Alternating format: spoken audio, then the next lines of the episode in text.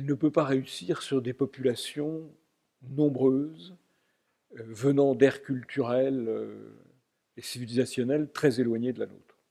Donc l'assimilationnisme ne peut pas marcher. En revanche, il est possible que certaines individualités venues euh, d'autres aires civilisationnelles que la nôtre puissent s'assimiler. L'assimilation pour quelques individualités, certainement pas pour des masses nombreuses venues euh, de régions dont la culture, la religion, la civilisation sont tout à fait étrangères à la nôtre. C'est une illusion.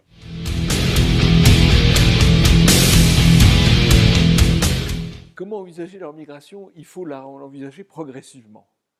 Si vous voulez, c'est un peu euh, comme euh, quelqu'un qui va se trouver devant une grande chope de bière, une très grande chope de bière, il se demande mais comment vais-je parvenir à la vider? Eh bien, pour vider la grande chope de bière, il faut commencer par le début, boire un peu, puis un peu plus, puis continuer. Alors la remigration, c'est pareil. D'abord, la première étape de la remigration, c'est l'arrêt de toute immigration nouvelle. L'arrêt de toute immigration nouvelle, c'est déjà le début de la remigration, puisqu'il y a euh, un certain nombre d'immigrés qui repartent spontanément. Donc arrêt de toute immigration nouvelle, première étape. Deuxième étape, les clandestins. Il y a un million à deux millions de clandestins ici, en France, qui n'ont aucune raison, aucun droit au séjour. Ils doivent repartir tout simplement en application de nos lois. Troisième étape, les délinquants. Les deux tiers de nos places de prison sont occupées par des étrangers. Eh bien, à l'issue de leur peine, il faut les faire repartir chez eux. Alors après, il y a les euh, étrangers réguliers qui ont une carte de séjour. Mais cette carte de séjour, elle n'est pas éternelle. Elle est d'un an, elle est de trois ans, elle est de dix ans. Bien, euh, à l'expiration de cette carte de séjour, on peut très bien leur demander de regagner leur pays. Vous savez, ça n'a rien de barbare. Euh, quand il y a eu la crise aux États-Unis en 2008, il y a un certain nombre de ressortissants français qui avaient une carte verte, qui travaillaient là-bas, on leur a dit bah, c'est fini, voilà, euh, euh, on n'a plus besoin de vous, vous repartez. Voilà, ça n'a rien de, scandaleux. Voilà, une fois qu'on aura fait tout ça, on aura déjà fait beaucoup de travail. Alors évidemment, il y a le problème des binationaux.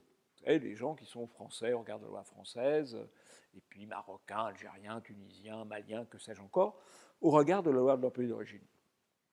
S'ils sont assimilés, il n'y a pas de problème. Si sans être assimilés, ils sont assez adaptés, respectent les valeurs, les règles de notre société, il n'y a pas non plus de problème. En revanche, euh, s'ils manifestent une hostilité vis-à-vis de la culture, de la civilisation, du mode de vie français, à ce moment-là, eh bien, euh, ils se posent la question de la déchéance de leur nationalité. Mais ça, c'est la dernière étape. Il y a quand même déjà beaucoup de choses qui peuvent être faites euh, pour une remigration progressive.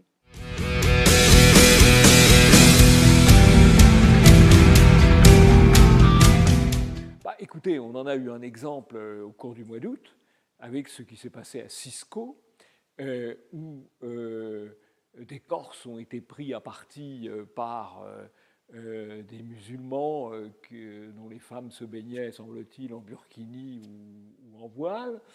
et les Corses ont réagi, les Corses de Cisco ont réagi parce que c'est un, un pays, une île où il y a encore un certain nombre de, traditions. Alors oui, il y a des risques d'affrontement communautaire à partir du moment où certains résistent. Voilà. Et d'ailleurs, quand on, parle d'affrontement communautaire, euh, le mot, je crois, a été utilisé euh, par l'AFP. Donc c'est dire s'il est, il est maintenant euh, cautionné par les plus hautes autorités morales et journalistiques de ce pays.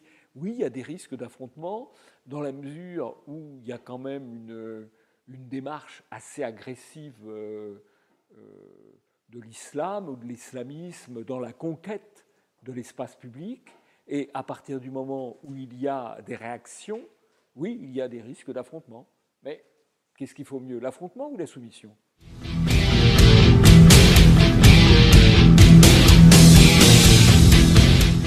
Bah, euh, Parmi les choses qui peuvent être faites, je crois qu'il faut qu'il y ait des actions ponctuelles, locales, pour refuser ce qui est inacceptable.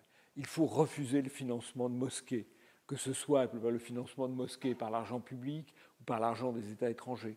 Euh, il faut refuser l'installation de campements de réfugiés partout. Il faut refuser la dissémination du problème de l'immigration sur l'ensemble du territoire. Et je pense qu'il faut donc encourager les réactions locales. C'est un peu le modèle corse, si vous voulez.